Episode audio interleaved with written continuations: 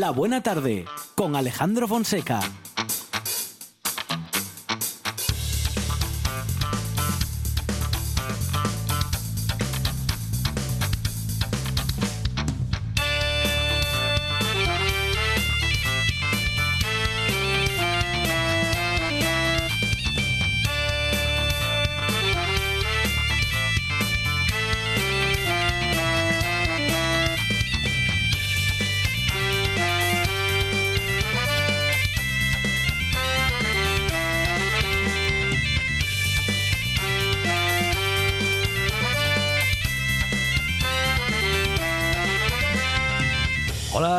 Tardes, son las 4 y 7 minutos de la tarde y esta es la RPA, la radio del Principado de Asturias.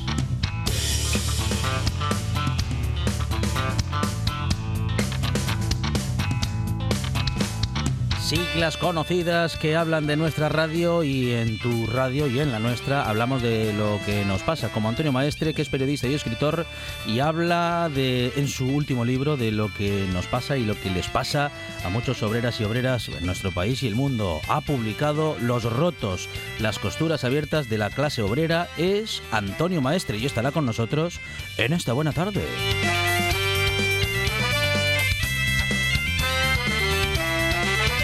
Y también tendremos a nuestros tertulianos y tertulianas pensando en voz alta, Silvia Cosío, David Alonso y Germán Heredia, pues eso, opinando sobre este y otros asuntos de actualidad.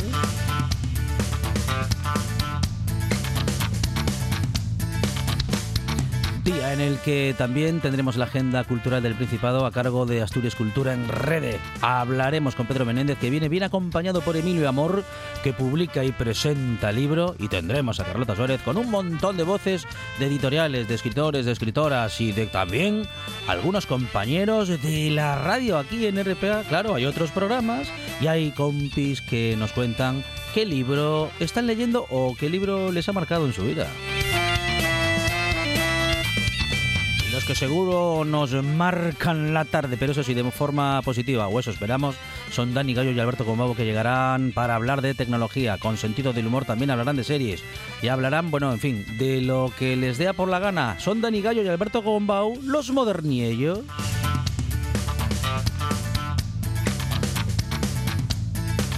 Y este que es un programa muy moderno tiene en la producción a Sandra González y Lucía Fernández.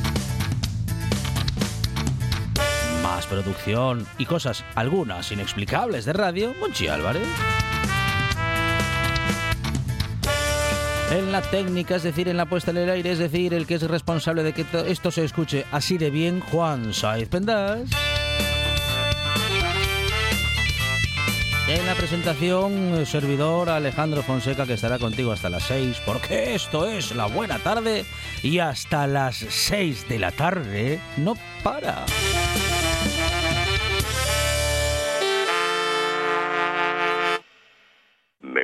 La buena tarde.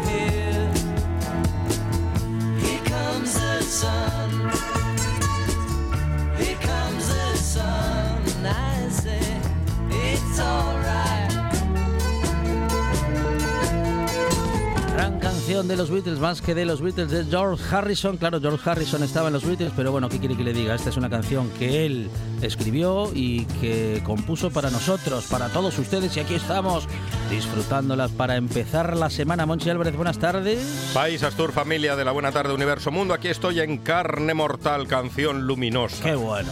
qué en el bien. Día Sí. Mundial de la Luz. Eso que no es, se entere ese amigo de lo ajeno llamado Ignacio Sánchez Galán, No, por favor. No, no, deje. no, Además, hablamos de otra luz. Hablamos de la luz Sí. más poética, la luz del sol, la luz esa que nos ilumina una Ay. semana a pesar de ser lunes. Y eso es lo que preguntamos en las redes Claro. sociales del programa de la ¿Qué- Buena Tarde. ¿Qué cosas? O personas Eso es. eh, iluminan el día a día Ah. con o sin sol. pero qué poe- pero qué poético le ha quedado, Monchial. No, no, es cosa del guionista. Ah, el guionista de... Sí, últimamente ese guionista solo Ah. viene los lunes, Sí. pero, Pero merece la pena. no, deja Y- unos- La pena y la alegría. Deja unas reflexiones tremendas. ¿eh? ¿Es legal disfrutar del sol y de la vida? Sí, ¿Es legal disfrutar del sol y de la vida un lunes sí. en la misma tarde? Mm, bueno, legal, legal, no sé yo, pero por si acaso no lo voy a averiguar y vamos a intentar que nuestros oyentes puedan hacerlo, eh, bueno, con una pequeña ayuda de la radio también. Haremos lo posible. Me pasa que estoy mayor, Fonseca. ¿Qué le pasa? Porque nos estamos poniendo poéticos. Sí. Esta canción de George Harrison sonando Sí, de sí. fondo, una No, maravillosa me- canción. no me lo eche a perder que estaba quedando bien. ¿eh? Eh, Y yo pienso, pasó? Claro, cuando veo un día así luminoso, Sí. de sol, Sí. ¿saben qué pienso? En la playa, Monchal. No, En, eso hace en ha- años. en hacer la radio en la playa. No, Monchal. eso hace años. Ah. Ahora mismo En pienso No. en poner dos lavadoras. Oh, Dese cuenta Claro, claro, claro. cómo pasan los años. Hay que aprovechar el día, eh, efe- efectivamente, ese. Me que estoy es haciendo este mayor. en el que no llueve, y porque así nos ahorramos la secadora, el que la tenga, y que, que, claro, con lo que consume de luz, justamente hablando de luz, el día de la luz, pues mire, sí, hay que celebrarlo y hay que, hay que, sí, hay que tener la ropa, hay que poner lavadoras. Y un sí, saludo a Vilés, al Claro. barrio de la Luz. Ah, también, claro que sí, ¿cómo no? Bueno, pues ahí estamos, ¿eh? ahí y aquí estamos en la radio durante toda una tarde. Te vamos a hacer eh, buena compañía en estas dos horas en las que tendremos absolutamente de todo. Hablaremos de actualidad, tendremos muchos invitados e invitadas, la reflexión, en fin, la música eh, bien seleccionada por Juan Saiz Pendas. Esto es La Buena Tarde, Monchi Álvarez. Gracias. De nada.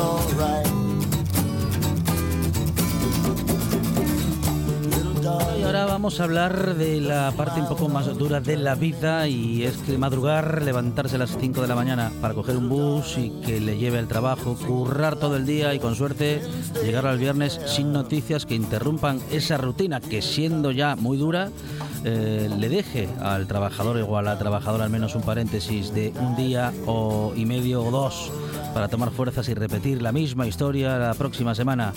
Es esta una descripción, bueno, más o menos genérica de lo que es la vida, pues más o menos de la mayoría de los españoles.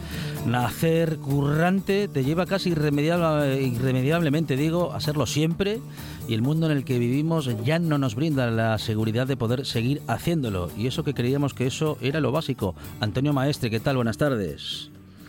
Hola, buenas tardes. Antonio Maestre es periodista y ha publicado Los rotos, las costuras abiertas de la clase obrera. Antonio, ¿cuál es la diferencia entre un carro lleno de comida y uno lleno de chatarra?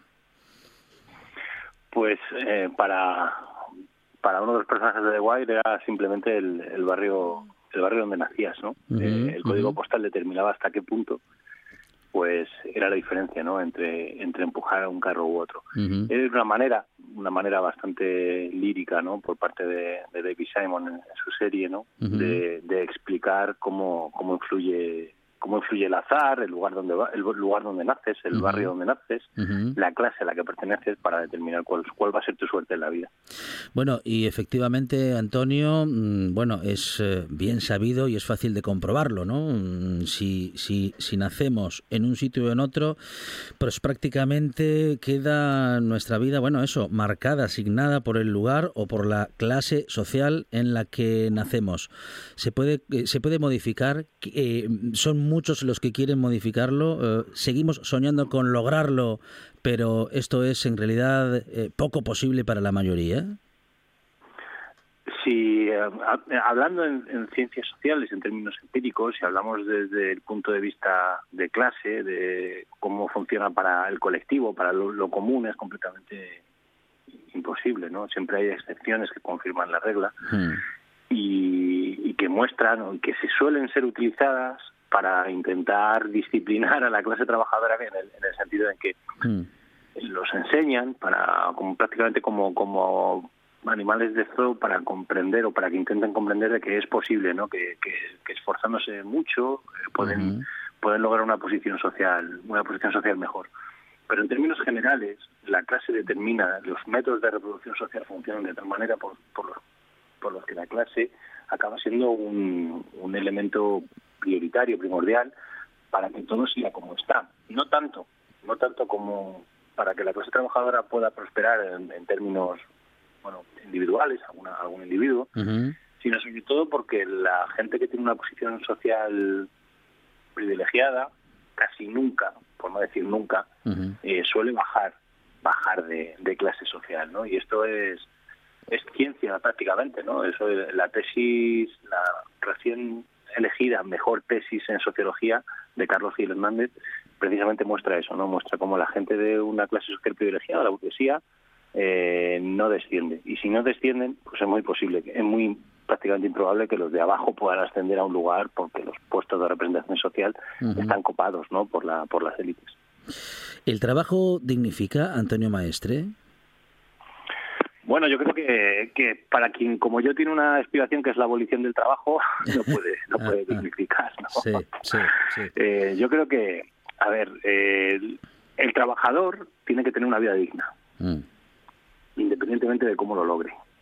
Porque puede ser mediante el trabajo, bueno, porque por ahora no hemos conseguido, como he dicho, la abolición del trabajo, o mediante prestaciones, subsidios, ayudas. Lo que tiene que tener la vida es una, la gente es una vida digna, porque a veces lo puede conseguir mediante el trabajo, Sí. pero puede que a veces no tenga esa posibilidad. Y, y sobre todo lo que hay que conseguir es que todas las personas, independientemente de cómo se desempeñen en su, en su vida diaria y cuál sea la labor que desempeñan, pues lo, lo hagan en, una, en unas condiciones de salubridad, de, digni- de dignidad, pero más que el trabajo dignifica, lo que tiene que ser eh, un trabajador o una trabajadora tiene que tener una vida digna. Ujú, ujú. ¿Y qué es una vida digna o qué sería a día de hoy una vida digna para un trabajador, para una trabajadora, Antonio? Bueno, yo creo que eso también tiene que ver mucho con la subjetividad de cada uno, ¿no? Pero eh, por lo menos tener las necesidades básicas cubiertas. Eso yo creo que todo el mundo, todo el mundo estaría de acuerdo en ello. Sí. En tener las necesidades, necesidades básicas cubiertas, independientemente de que para, bueno, que a lo mejor para ciertas personas que han tenido una vida un poco mejor, pues a lo mejor no, no, no consideren que eso sea suficiente, ¿no? Pero tener las necesidades básicas cubiertas no solo son las, las primarias, ¿no? Las de vivienda, alojamiento y comida también las, las intelectuales, las culturales, el Ujú, ocio, es decir, las que te desarrollan como ser humano, no solo las que te bueno, te cubren las necesidades como, como un animal primario, ¿no? O, Sí, sí. o primitivo, ¿no? Sino, sino muchas más que a veces tienen que ver con la dignidad humana, ¿no? Y no solo con la dignidad física.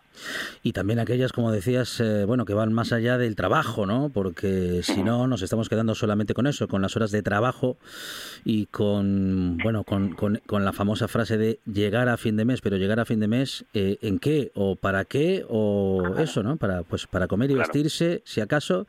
Pero la vida no puede ser eso, Antonio Maestre. La vida, No, para bueno, la vida tiene y de hecho es, es o son más cosas.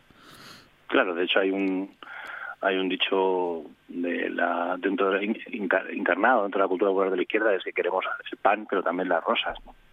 porque en el fondo y lo, lo- bueno lo decía la, la respuesta anterior, ¿no? La dignidad del ser humano no solo se mide por, por tener las necesidades básicas primarias cubiertas, sino también por tener un desarrollo social, un desarrollo humano que te permita también que tiene que ver con el ocio, el ocio y aquí dentro del ocio entra el ocio que cada uno quiera, ¿eh? No hay que, que elegir cuál es el ocio válido para cada individuo, pero desde luego eh, la dignidad del ser humano, la dignidad de la clase trabajadora va mucho más allá de lo material, ¿no?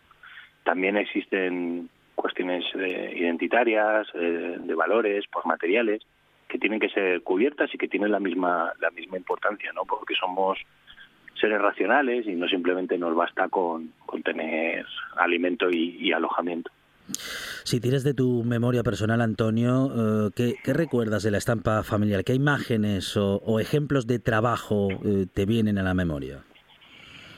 Bueno, en, en el libro yo precisamente lo que hago es intentar trazar a través de mi propia experiencia individual y cómo ha sido mi, mi experiencia dentro de una familia humilde de clase trabajadora de la periferia madrileña, para intentar trazar una, una cultura colectiva común, ¿no? Que, que ayuda a que la gente encuentre a través de mi propia experiencia la suya propia, ¿no? Y, y encuentre sus propios re- retazos de vida para que les enseñe que, bueno, que la clase la clase determina e influye mucho a la hora de, de conformarte y de, de desarrollar tu vida, ¿no? Yo, para mí, mis recuerdos tienen que ver con, con la ausencia de mi padre, porque nunca le veía, porque siempre Mm. estaba trabajando y que Mm. cuando yo dormía eh, todavía no había venido, o cuando yo me despertaba ya se había ido. Em, y, y la abnegación de mi madre que, que siempre ha sido el, el sostén familiar, ¿no? Por, por su trabajo doméstico y por, por todo el esfuerzo que hacía cuidándonos a nosotros para que pudiésemos tener una, una vida diferente a la que ellos tuvieron. Yo creo que en el fondo, eh, si algo caracteriza mi vida de, es la vulgaridad, en el fondo, porque es tan, es tan común, ha sido tan, tan normal, ¿no? tan, tan habitual, que, que sirve muy bien para que la gente se pueda sentir representada en su propia vida, ¿no? Pero lo importante es como, como no sirva solo de, de relato individual, ¿no? Sino importante, yo creo que lo que lo que se busca en el libro es que la gente encuentre encuentre un relato común, un relato colectivo para que la conciencia de clase eh, no se pierda o si alguien la ha perdido la intente recuperar o si alguien nunca la ha tenido la encuentre porque es la única la única salida que nos sirve a todos los que hemos bueno pues los que venimos de esos orígenes no para poder mejorar un poco un poco la vida ¿Por qué a algunos les cuesta utilizar eh, lo de clase obrera e incluso identificarse con, con esa clase cuando en esa estamos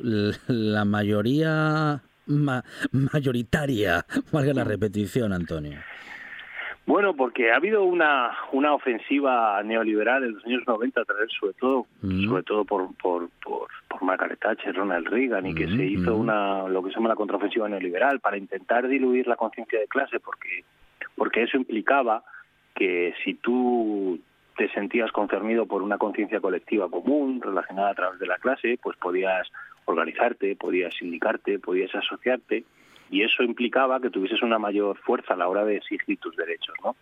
Eh, a través del relato se ha intentado diluir esa conciencia de clase, hablando de la clase media, hablando de, de otros conceptos que lo que intentaban hacer era que, bueno, pues que la gente no se sintiese representada ni sintiese Mm. concernida como de manera colectiva, de manera común, y obviamente, eh, además, mm, despreciando ¿no? a la clase obrera, e intentando repudiarla, haciendo de la clase obrera que fuese co- como un estigma para que nadie quisiese Claro. sentirse ahí. ¿no? Eh, toda esa ofensiva que, que claro obviamente ha ido se veía muy bien en una encuesta del CIS como en la última en la última solo un 17% se sentía se sentía clase trabajadora clase obrera ¿no? un 17% si el mundo estuviese solo con un 17% de la clase trabajadora no no, no giraría el Mm, mundo mm, mm. aludiendo al poema de Bertolt Brecht, ¿no? que todo, todo aquello se ha, se ha construido con, con las manos de, de- de un trabajador y una trabajadora. Por lo tanto, es muy normal dentro de- del relato hegemónico que ha habido durante todos estos años que la gente no se sienta de clase obrera, no se sienta de clase, de clase trabajadora, porque además es un concepto que ha desaparecido completamente de los medios. Eh, todo está concernido por la clase, pero nunca aparece la palabra clase ¿no? como un elemento prioritario del, del mensaje. ¿no? Por lo tanto, es muy normal que, todos aquellos que no estén muy politizados pues hayan acabado pues por eludir ese concepto y por no sentirse representados por la por la clase a la que representa. Ujú. Cit- Tienes una, muchas citas muy interesantes en tu publicación que recordamos, estamos hablando con Antonio Maestre, autor de Los rotos, las costuras abiertas de la clase obrera, y digo en una de ellas, citas a Medina, con una reflexión que dice, la primera guerra a veces es la casa y la primera patria perdida, la familia. ¿Cuál es la patria de Antonio Maestre, si es que la tiene? Pues la mía sí es verdad que es la, la más son mis amigos, es mi familia, son Mm, mis, mis vivencias, eh, Mm, mis mm. lecturas, mi, mi clase. Pero pero esa esa cita tenía como como elemento de vínculo con el libro el hecho de que durante mucho tiempo ahora, o, o con un relato que se está dando dentro de Izquierda también, que considera a la familia como el, el elemento pri- primordial sobre el que se sustenta la clase trabajadora, ¿no? o, el- o la única red que tiene la clase trabajadora. Siendo eso cierto en muchas circunstancias, a veces no tenemos en cuenta que la familia es un es una estructura que, que lo que hace es mm, replicar los las opresiones que existen en una sociedad, ¿no? Y la, que, que las sufren sobre todo las mujeres, ¿no? Eh, utilizo esa cita porque la familia a veces sí es un elemento de salvaguarda para la clase trabajadora. En mi caso lo fue, en mi caso lo fue, pero en el caso, por ejemplo, de mi madre no lo fue. La familia para mi madre fue un elemento opresor porque yo tuve un abuelo maltratador y por lo tanto para mi abuela, para mi madre era un lugar del que huir. Para mi abuela la familia no era un elemento que universalizar como salida colectiva para la clase trabajadora. Por lo tanto hay que tener en cuenta a veces que cuando hacemos eh, relatos que tienden a generalizar la propia experiencia, dejamos en, dejamos al margen muchas historias que bueno pues que al final eh, son excepciones que contradicen esa regla general no yo creo que, que esa, esa cita sirve para no universalizar la propia experiencia de quien ha tenido una vida familiar cómoda no porque a veces las familias están desestructuradas y la clase trabajadora por la precariedad pues eso su- sucede con mucha en muchas ocasiones Antonio Maestre, es importante recordar de dónde venimos. Yo creo que es primordial, es primordial de, de- no- recordarlo, no olvidarlo y hacerlo, hacer de esa, de, de ese punto de, de origen, ¿no? La parte fundamental del trabajo, en mi caso, del periodismo, ¿no? Del periodismo y, y de la escritura, porque porque es lo que nos ha conformado, es lo que nos hace ser como somos. No somos capaces, o, creo que seríamos, no aportaríamos dignidad a nuestro trabajo si renegamos del lugar de donde, de donde vino. Aunque para, aunque para nosotros haya podido ser doloroso o haya sido un lugar que en un principio fuese hostil, pero, pero sería hacer un flaco favor a, a la gente que, que pertenece al lugar de donde venimos, en mi caso de la clase trabajadora, si renegamos, si no ponemos en valor lo que significa haber pertenecido a la, clase trabajadora, sin mostrar cierto orgullo por, por haber conseguido unas ciertas mejoras en tu vida, porque lo tienes mucho más difícil. Yo creo que que precisamente los que tenemos la suerte de tener un cierto una cierta voz pública tenemos que, que poner en valor ¿no? el lugar de donde venimos porque porque así de verdad la gente se puede sentir también representada y, y hacer lo mismo para conseguir que todos tengamos un poco más de fuerza. Las desigualdades crecen eh, año tras año, década tras década, y con los tiempos se profundizan. ¿Estos rotos de estas costuras abiertas de la clase obrera tienen arreglo? Hombre, tienen arreglo, pero desde luego la, la deriva que estamos viendo estos años eh, va en la línea contraria, ¿no? La desigualdad es un hecho que ha aumentado. Eh, eso no quiere decir que haya mucha gente que viva mejor, sí, pero a costa de otras personas, ¿no? Porque esto es importante. Cuando hablábamos del ascensor social o cómo de la educación servía como un elemento importante para la clase trabajadora para mejorar su, su, su- su situación, hemos visto cómo durante estos años, eh, al final la educación no ha, no ha servido para limar las desigualdades, sino simplemente para lo contrario, para aumentarlas, ¿no? Hay unas, unas ciertas clases, ¿no? Que tienen la capacidad para poder pagar siempre más y poder mantener siempre sus posiciones de privilegio. Y, y- claro que tiene solución, ¿no? Eh, pero, pero desde luego con unas políticas en las que se, se prima, ¿no? que los que más tienen todavía no pues no no, no presionen demasiado para, para perder sus privilegios su statu quo pues desde luego las clases más desfavorecidas eh, lo van a tener cada vez más difícil no y, es un hecho que la vida mejora pero para unos pocos y mientras la vida empeora para la mayoría Recoges en tu libro también unos versos de Agustín, Agustín Coit- Goitisolo que dicen un hombre solo, una mujer, así tomados de uno en uno, son como polvo, no son nada. Claro, también dicen esos versos un poco más adelante, esto ya no lo citas, era muy largo, la vida es bella, ya verás cómo a pesar de los pesares tendrás amigos, tendrás amor, tendrás amigos. Habrá que quedarse con eso, Antonio. Sí. Bueno, es, el- lo importante es eso, ¿no? Estrechar Mm, estrechar lazos, eh, Mm, mm. considerar que lo común, lo colectivo, lo, lo solidario es, es, es la única vía que tiene la clase trabajadora para, para mejorar, para subsistir en una sociedad como esta, ¿no? Siempre hay una una imagen que a mí siempre se me quedó, se me quedó grabada desde pequeñito, ¿no? En las luchas en las luchas de, la clase trabajadora, en las huelgas y es eh, la primera línea, ¿no? De una manifestación o de una huelga o de una movilización frente frente a la, a Guardia Civil, a la policía, a quien estuviese en ese momento y eran los brazos entrelazados, ¿no? Eh, de la primera línea, ¿no? De, de, de- de frente, ¿no? De, quien protestaba. Yo creo que, que esa imagen es muy poderosa, ¿no? Los lazos entrelazados de la gente que está protestando, porque en el fondo esa esa unión, esa esa red que se crea, ¿no? Entre entre entre los iguales es lo que te proporciona fuerza en un en un mundo individualista, muy hostil, egoísta. Y creo que la única salida que tenemos son los amigos, es así. Antonio Maestre, eh, un obrero de la palabra que nos ha dejado, que nos deja un libro, mm, bueno, un libro denuncia, un libro reflexión, pero sobre todo un libro muy interesante que habla, bueno, de nuestro tiempo y de los pasados y por supuesto que del presente. Y ya veremos en cuán, en qué medida del futuro los rotos, las costuras abiertas de la clase obrera de don Antonio Maestre. Antonio, muchísimas gracias. Un saludo desde la buena tarde. Gracias, un placer haber estado con vosotros, con, con mi buena gente de Asturias. En RPA te lo contamos todo. Información al minuto con el rigor y la pluralidad de lo que somos. Un servicio público. Por la mañana, a las 7, Asturias Hoy Primera Edición. Por la tarde, a las 2, Segunda Edición. Y por la noche, a partir de las 8, Tercera Edición. Y a las horas en punto, Boletines de Noticias. Asturias Hoy. La actualidad no descansa. Nosotros tampoco. 78 consejos. Dos horas de radio. Noticias. Historias. Cada tarde. De 6 a 8. Directo Asturias. En RPA. La buena tarde con Alejandro Fonseca.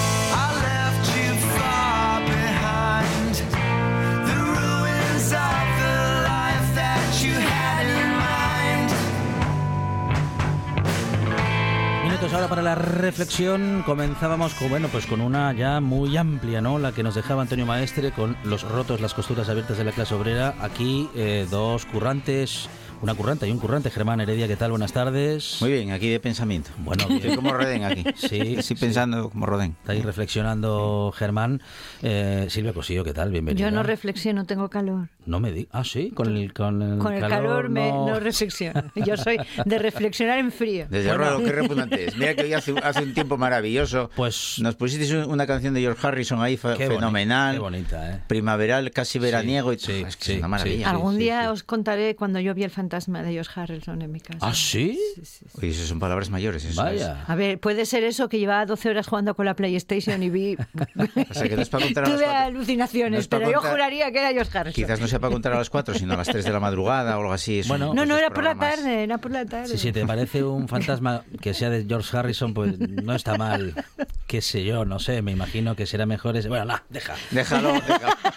Mejor hablemos, bueno, pues eso, de lo que nos pasa y de, y de nuestro tiempo, porque hablamos, Silvia, de unos tiempos en los que ser clase obrera parece que es algo que nadie quiere. Nadie quiere, pero seguimos siendo la gran mayoría. Yo creo que la, la, la regla de tres, esta que le gusta tanto a, la señora está en Madrid, en la regla de tres dice que yo creo que todos los que si durante cinco o seis meses de nuestra vida no tuviéramos ningún tipo de ingreso, acabaríamos en la calle y en la más absoluta pobreza somos clase obrera. Los que se pueden permitir estar un año sin ingresos y aún así no notarían, no perderían nada, eso serían las clases burguesas o clases altas. El 90% de nosotros, aunque ya no vistamos de mono como podía vestir mi abuelo cuando trabajaba haciendo motos, dice, seguimos siendo clase obrera. Otra cosa es que haya, hay- igual que todo, todo cambió, pues claro, la, la apariencia de la clase obrera, sobre todo estéticamente, también ha ido cambiando, pero yo creo que las condiciones de vida, eh, aún siendo mejores que las que podían haber sido las de mi abuelo, tampoco estamos para tirar cohetes. ¿eh? Germán.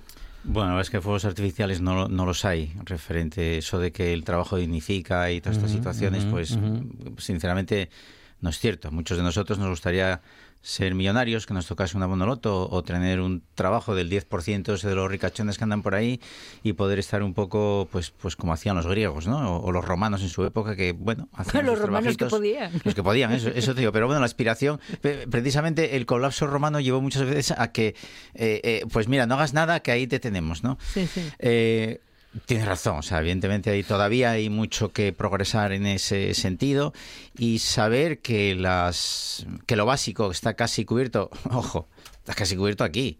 Está casi cubierto en, Aquí en y a esta y- exactamente, no, pero pero em, mayoritariamente lo que es el, el comer, el vestir, en, en lo que en lo que otros países no tienen, en, en lo que otras regiones no tienen de- del mundo, pues pues hombre, todavía les queda mucho más a ellos que a nosotros. Pero bueno, pasito a pasito, yo creo que eso iremos mejorándolo si no suceden cosas como las que van sucediendo en Europa, de aquí a 3.000 kilómetros, ¿no? Me Sí, parece sí, que hay sí, una sí, marcha sí. atrás de vez en cuando. Sí. Sí, que hablaremos de eso también y justamente como venimos hablando de clase obrera, nos parece interesante comentar que el rey emérito tiene previsto viajar a España el 21 de mayo. En, en clase turística. Don- sí. Seguramente Sí, sí. don Juan Carlos visitará a su hijo la próxima semana en Zarzuela. Ya se da como una noticia, como un hecho. eh, tras haberlo acordado, dicen en la conversación telefónica que mantuvieron con motivo del desplazamiento de Felipe VI a Abu Dhabi, Silvia. Qué bonito. Que yo, es que de verdad, es que este señor que no, no debería ni atreverse a, a mostrar el morro, pues nada, oye, que vaya a Madrid y su hijo que le perdone, y como le perdona a su hijo, le perdonamos todos los demás, aquí nadie paga impuestos, y que se quede en ese pabellón de caza que le había construido a Corina, venga, todo, ala. Bueno, tiré de ironía, Silvia. pues, Ya, no, ya. Eh, Yo, yo, yo ante No es que necesite aclaración. una, pero- una- ante una república de recalcitrante, pues hombre, un monárquico también de la- en, la, en la misma. Pero se al puede mismo ser nivel, monárquico y no defender a este señor. Por supuesto, yo, sí- yo sí que lo defiendo. Ya no lo con- sé, que tú no lo con actuaciones, no con actuaciones en las que parece ha salido exculpado, que yo sepa. No, exculpado no. Bueno, Eh, exculpado. ah, No, se no, han cerrado perdona. porque había caducado. ya, no se dice caducar en Sí, términos sí, de- sí, bueno, eh, eh, bueno, sí, que, sí, que ahora no nos sale la que palabra. cumplieron los años, ya, Sí. ¿eh? ya prescribieron. Estaba prescrito los Lo- delitos, los delitos, los de- delitos de monetarios, lo cual no quiere decir de que no hubiera delitos monetarios. Bueno, Ya lo sé, lo Claro. sé, pero bueno, está ahí la situación. Pero lo que pasa es que eh, siempre sacamos eh, del contrario al que bueno, no, no quiero decir la palabra, pero al que no nos gusta, eh, casi lo peor de todo. Él tuvo cosas buenas, que yo creo que sí las tuvo, muy buenas, durante los primeros 15, incluso hasta los últimos 20 años, los primeros 20 años del mandato, y después, bueno, como todo ser humano tiene sus errores, a los que yo estoy dispuesto a no defender. ¿eh? O sea, soy de una monarquía parlamentaria sin que tenga pues eh, la- la- la- bueno pues pues lo que está sucediendo ahora mismo con lo que estáis diciendo el que que no tenga ningún privilegio ni fiscal ni nada como es lo que quieren quitar eh, el gobierno ¿eh? que, Que, lo que no, es simplemente que sea eh, exactamente igual que nosotros. que- ah, es decir, la que si- inviolabilidad. Claro, o sea, que si comete un yo delito que- se le pueda yo- juzgar. Yo, creo que la inviolabilidad ahora mismo está, bueno, pues sí que está obsoleta y que habría Pues que no se quitarla. va a quitar. Bueno, bueno, pues, eh, pues hay que quitarla, no sé. Igual lo quitamos los monárquicos porque Pues vemos- a ver, que pues alguien lo porque- quitará. Porque realmente es necesario. Yo creo que la inviolabilidad o lo que ocurre ahora mismo con la monarquía eh, que se ha deteriorado con los últimos años de- de- del reinado de, de Juan Carlos I, lo está recuperando su hijo para mal de muchos republicanos y para bien de esta nación, en el que podemos estar ahora mismo más orgullosos que en la última etapa de nuestro rey. A mí me del rey emérito. ¿eh? me Y después, otra consideración. Que haya marchado, yo la verdad es que mm, yo no hubiese marchado, sinceramente. Hubiese apechugado aquí con la, con la realidad. eh, no hubiese marchado en ningún sitio ni por obligación del gobierno, que yo creo que fue a través del gobierno más que de su hijo, el rey que regenta ahora mismo, eh, y que yo para mí, eh, yo no hubiese marchado eh, si tuvieses la conciencia mm, tranquila, dentro de lo que cabe, sabiendo que lo que hizo está mal, sabiendo que lo que hizo podía tener una escapatoria fiscal más fácil de la que tenía y que evidentemente yo no hubiese marchado. ¿Por qué? Pues porque alimentaba pues lo que lo que alimentan siempre, ¿no? Que si el exilio, que si esto, que si lo otro. Y después cuestiones personales de familiares, pues yo ahí no entraría. No, yo ahí tampoco entraría. Quiero decir que su padre, no digo nada. Nadie tiene la. eh, no, Eh, es, es bastante raro todo, eh, todo lo que han hecho. Es decir, él se va, el, el rey este de ahora se va a Abu Y en vez de ver a su padre le llama por teléfono, cosa que a mí me parece rarísimo, y para decirle que se van a ver en Madrid. Bueno, pues, mm, pues muy bien para ellos. Eh, que- Si, si está perdido, quiero decir que mientras haya monarquía, haya inviolabilidad y nadie se tome en serio lo de plantearse completamente en serio, yo ya no digo la la república, sino simplemente pues que se pues sí, que se vote a ver qué es lo Cuando- que quiere cuando una- cuando- tal, pues dices, pues vamos a tener esto, decir, pues es un poco como lo de Inglaterra, que tienes esa señora que ya la pobre que está gaga, que me la sacan por ahí al jubileo, que se la ve que la pobre dices, pues coño, no, no podía estar ella seguramente, pero también tranquilamente. Pues estas cosas que son de lo de la monarquía, pues son así todas, son un poco espectáculo y un poco Disneylandia y un poco hasta ridículo todo, porque a mí me parece que además esto es todo como del siglo XIX y bueno, vamos hacia, estamos en el siglo XXI, igual deberíamos de plantearnos ciertas cosas. Ahora que lo de lo del emérito no tiene un pase, no tiene un pase y yo creo que hay que reconocer que todas estas últimas cosas que se saben de él dan un poco de vergüenza y ahora que pretenda venir a Madrid como que no sé, como que no haya pasado nada, pues hombre. Bueno, seguramente no vendrá. No, no. A ver, una- cosa es que mm, eh, todo lo que dice, pero claro, que no haya pasado nada, él, pues hombre, seguramente que no. Seguramente No que no. sé. Y la familia seguramente que no. Ah. Eh, yo también tendría que decir, eh, aquí tiene mucho que hablar y a lo mejor podría entrar Pegasus en el gobierno, Madre ¿vale? mía. A ver quién está manejando todos estos hilos por detrás de la Casa Real, porque no estoy... eh, siendo, una siendo una monarquía parlamentaria es lo que es, no tiene nada más que el mato en cuestiones puntuales, como fue un golpe de Estado o como fue un intento de sedición de los catalanes, en el que tiene que interceder, pues lo que es el verdaderamente, eh, pues, pues lo que es la cabeza del jefe del Estado. En el resto, pues, yo creo, insisto, como siempre, el gobierno tiene que ver hasta en los discursos, en el viaje y hasta el papel que utiliza. Hombre, en yo la esta- Casa estoy, Real. estoy convencida de que ¿Eh? por mucho que hablen el rey y con el- su padre, claro que tiene que haber un visto bueno del gobierno de España para que venga, si no, no viene, eso está claro.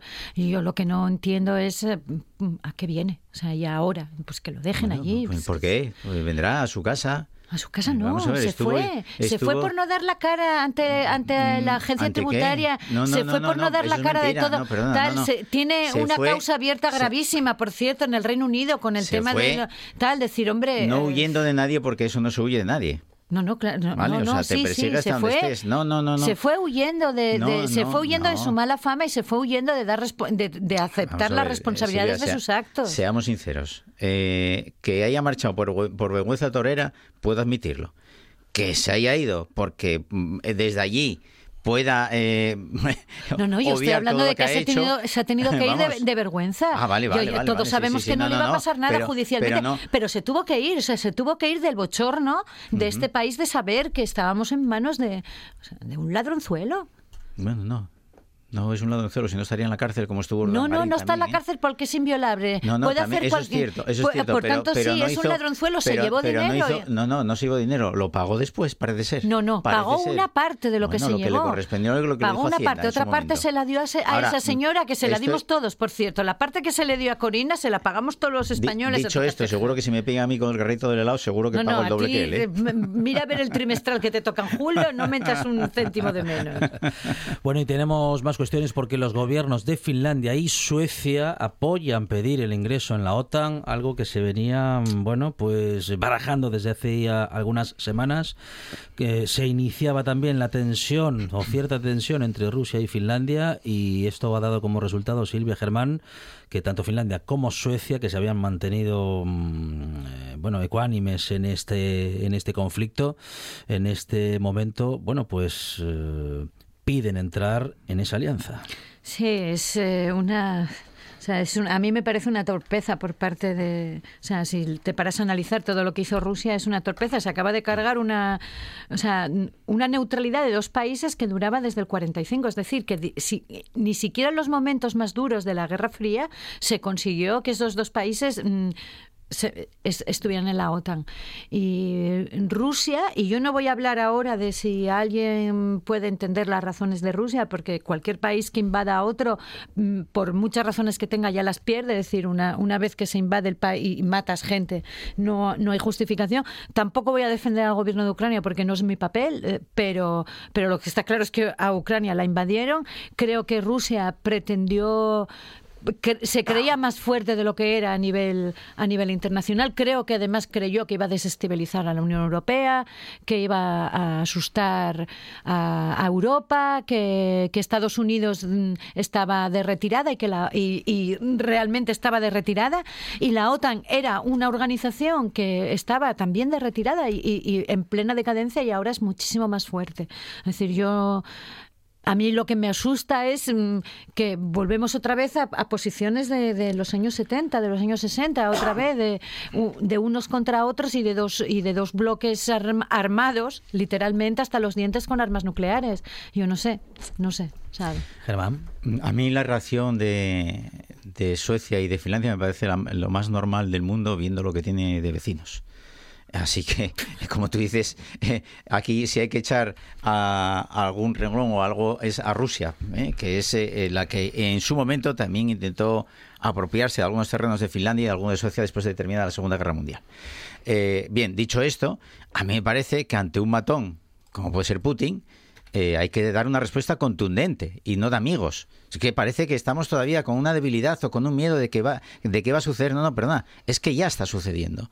Y ante tíos, personas o personajes o personajillos de esta calaña como ser Putin eh, o sus generales, que también hay que meterlos en el saco, que son los que obedecen y son los que le llevan adelante, eh, pues hombre, eh, ¿qué quieres que te diga? Es que todos debemos poner un frontón de, de- de- de- no- ya no digo de misiles, pero de que, de que sí es cierto que si los países son neutrales alrededor de esta potencia, como puede ser Rusia, entre comillas lo de potencia, porque como tú dices, eh, vamos, el material eh, tecnológico de- y, y de guerra deja mucho que desear, eh, comprobado con estos días que de una guerra rápida que ellos pensaban, eh, evidentemente yo me pondría de- del lado de, de lo, de lo que es las democracias en las que estamos en, este, en esta parte y las que tienen una capacidad de respuesta rápida e inmediata si tú estás dentro de la Unión.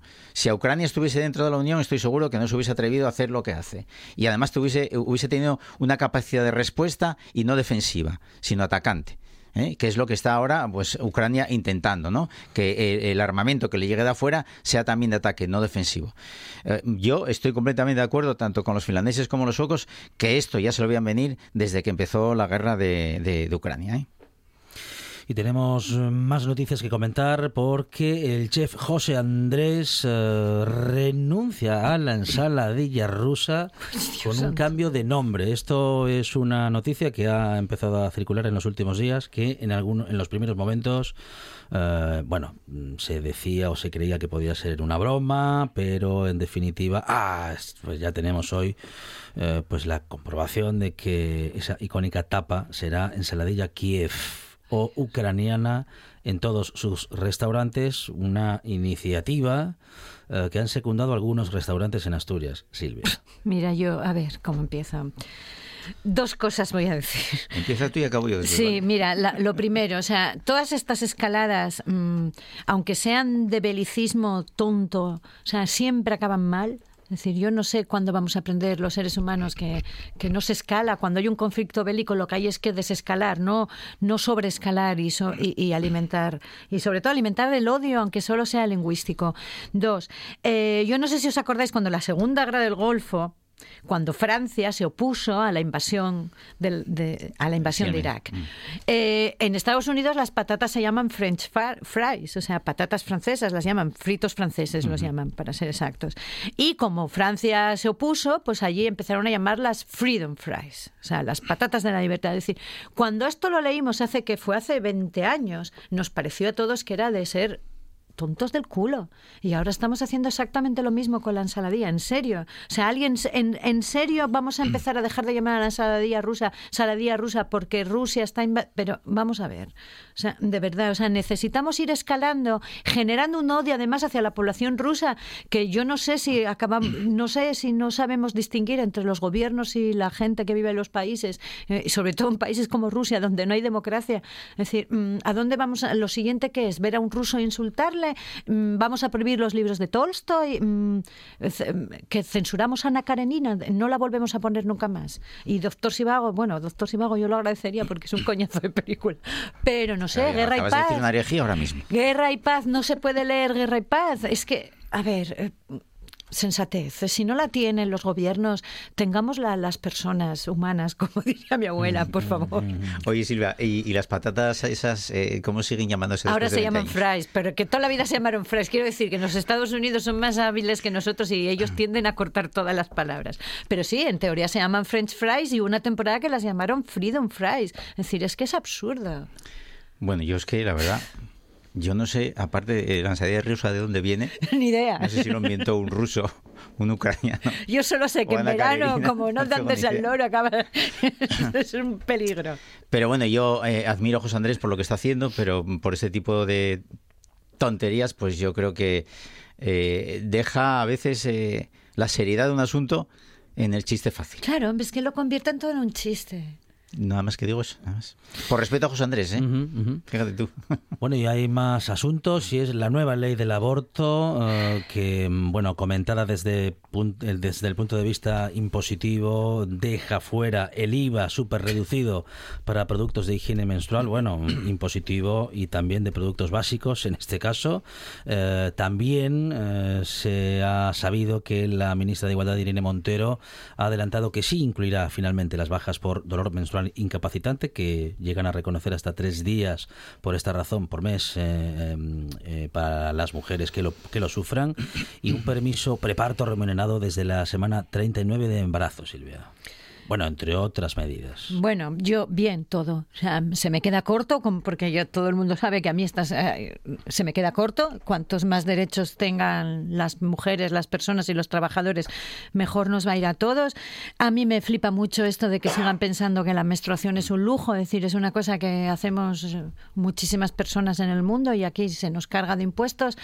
Eh, bueno, pues nada, otro año más eh, a esperar a que alguien entre en razón. Y lo de las bajas por menstruación, pues fantástico, porque yo creo que un derecho de toda persona es, si estás enfermo, no ir a trabajar. Y esto no quiere decir que la menstruación sea una enfermedad, pero para algunas personas, en algunos momentos, puede llegar a ser muy incapacitante. Y como todas sabemos, además, que no hay investigación sobre este tema, es decir, que se- llevamos décadas pidiendo muchas mujeres que se investigue por qué hay, hay personas que tienen reglas tan incapacitantes y no se investiga, bueno, pues por lo menos te- durante tres días, cuando crees que vas a morirte, cuando no te puedes mover de la cama, pues por lo menos que no te que no pierdas tu trabajo. Germán. Y yo creo que eh, eh, la fiscalidad de, de, de los productos íntimos de la mujer, yo creo que es, vamos, Es que es un básico tan, que se eh, está tan claro como, como los pañales de los críos, que también deberían de, de quitarlo. O sea, son cuestiones de una claridad de, de, pues lo que habíamos, de lo que hablamos antes, un po- de ir a una sociedad mejor y a que además eh, ese tipo de eh, de personas que, que, que, pues oye, que, que resulta que no es una obligación, que, Claro. no es una sortija que tú quieras comprar. Claro, es, es que, decir, es es que que- es algo que, tiene, que la naturaleza te lo, te lo lleva y porque, pues, pues porque es, es propio de la salud de, de un país que, que, que, bueno que la, que la mujer se cuide y que si eso ayuda encima a la economía familiar, yo creo que vamos más, más claro y en botella, como se diga. No, Hombre, no, es que a veces es- la gente habla de la, de la menstruación como si fuera una cosa que tú escogieras, decir, no, es una cosa, además es una cosa natural, biológica, no pasa nada tampoco por hablar de ello abiertamente, que hasta hace poco era un auténtico tabú, pero también hay que aceptar que, que tiene unas cargas, a veces físicas y, Sí. y de salud, es decir, eh, el- bueno, pues hay quistes, hay, regla- hay dolores incapacitantes, hay dolo- ah, yo tengo jaquecas hormonales que durante un día entero mm, no se me quitan con nada, es decir, y esto llevo Dicho- di- así, di- dices, y he tenido que ir a trabajar así porque antes la ley no me avalaba, es decir, que yo no podía prácticamente ni abrir los ojos y, ve- y veo literalmente estrellitas y estoy 24 horas así de mi vida, o sea, 24 horas así todos los meses de mi vida. Bueno, pues esto multiplícalo por las millones de personas que menstruan. Que ahora tengamos el derecho por ley de, tener tres días sin tener que dar explicaciones, y sin que además sea un perjuicio para los empresarios, porque se va a hacer la administración cargo de esas bajas, o sea, me parece fantástico. O sea, todo lo que sea ayudar y dar derechos siempre está bien. Di- di- dicho esto, lo que dice Silvia, eh, yo que he vivido siempre en el mundo de las mujeres, sinceramente es que este debate que se ha hecho entre dos ministras o entre un mundo Sí, y me parece otro un poco me parece un sí. poco estúpido. Quiero decirte, eh, puede haber eh, un mínimo de personas o de mujeres que como Silvia lo sufran, pues que esto no es la totalidad de todas las Claro, mujeres, es que esta- esto es un debate, diría, esto es un debate que a lo mejor, pues no sé, pero una proporción que por cierto no está estudiada, ni está dicha, ni Es está nada. nadie lo re- estudia. resulta que se, se nos da como un debate nacional. O sea, Claro, me es parece que es absurdo. otra porque, estupidez. Porque dices, verdad. cualquiera diría, las mujeres hemos ido a trabajar, hemos hecho cosas con la menstruación, es decir, pilotado aviones, Sí, sí, eh, operado personas. Lo único que se está diciendo es que cuando la menstruación sí provoque un problema real de salud, de Pero eso- dolor, pero eso yo creo que puedas es- cogerte una pero eso, baja. está- es- eso, es- eso es hasta normal, o sea, yo lo Es veo que normal. que, O sea, yo- pues yo- me alegro, porque es que este llevábamos punto, una semana que no, estábamos ti oyendo no- de pero todo. es que yo creo que llegados a este punto, hasta voy a dar la razón de los detractores del gobierno en el que dicen que esto es un desvío de lo que sucedió semanas anteriores, con los casos de los espías, de Anacleto y, Bueno, y el mira, Pegasus y todo lo mm, demás. Si Porque por si cada no- metedura si- de pata de- no, es del, imposible. del gobierno, los trabajadores o las mujeres o las menores de edad, en este caso, que puedan abortar sin permiso paterno a los 16 años, se gana un derecho que vuelvan a meter la Pero pata que la estamos semana hablando más de esto último, que es un derecho Ya, nada más que a una parte proporcional muy pequeña de las sí. mujeres que además parece que, Que va a ser encima todas, que va a hacer todas y entonces todas, mete miedo a los claro. Empresarios y a las Sí, empresarias sí, que están, ay, cuidado que me parece eso más horrible que la primera, que es la parte de la fiscalidad que es la más importante de todas. Sí, sí. De verdad os lo Pero digo, o si sea, te es fijas, que- es que es- al final siempre se acaba hablando de los problemas de las mujeres, de problemas concretos de mujeres, como si fuera el fin del mundo. Es decir, se, se acepta que hay una parte, y no solo mujeres, ¿eh? de personas que, eh, que tengan la menstruación, que también hay hombres trans que menstruen, pero va, no nos vamos No a... empieces a liarte, No no nos empieces vamos a liar. liarte, joder. Pero vamos a ver, siempre que se aceptan los derechos de una parte, sobre todo de una parte que tenga que ver con las mujeres o con el colectivo LGTBI, se monta en este país unas discusiones brutales cuando dices... en este caso pero- no es eso, hombre. Pero sí, en este caso con lo de la regla, la semana pasada se hundía el mundo. Pues, pues porque dos la- mujeres del mismo gobierno no, también. no, y eh, yo no, tú no, tú no frecuentas Twitter, está claro. Eh, Twitter No, se cayó. Aquello era un Seguro drama. Señores explicándonos Ves, a las veo- mujeres cómo dramas. teníamos que pasar la regla sin dolor. Es decir, mira, vamos a ver, por el amor de Dios, que llevo ¿Ves? pasando esto desde los Quítate 10 años. Twitter, que lo compramos. Tomaros ibuprofeno. Y dices, perdona, las mujeres no conocíamos el ibuprofeno. Era esto. O sea, era toda una cuestión de que un señor te dijera que te tomaras un ibuprofeno. Y de ahí la frase, los hombres me explican cosas, Germán. Los ¿Qué? hombres Los hombres me explican cosas. Todo el día. Esas fra- esa frase es que... ¿A quién? A no, no, mujeres. hay una frase que Ah. dice los hombres me explican cosas, lo que acabo A mí de lo decir. único, Silvia, eh, que- lo único que eh, eh, explico a una mujer es cómo peinarse. No otra cosa, ¿eh? ¿Ah, sí? O sea, sí, es lo que, a lo Hombre, único que me atrevo. trabajo, yo ahí a lo único que me atrevo. Bueno, pues a mí un día me tienes que explicar cómo hacer Estás un moño. muy guapa con esos rizos. ¿Cómo hacer un moño sin que se me salga por todos lados? Bueno, hay productos. Bueno, la humedad de Asturias también ayuda a que los rizos, Ah, eso es verdad. como los de Silvia Cosío, se mantengan sanos y fuertes. Silvia Cosío, Germán Heredia, muchísimas gracias. Noticias en RPA, tras lo cual esta buena tarde sigue. Bueno, para algo tenía que servir la humedad, ¿no?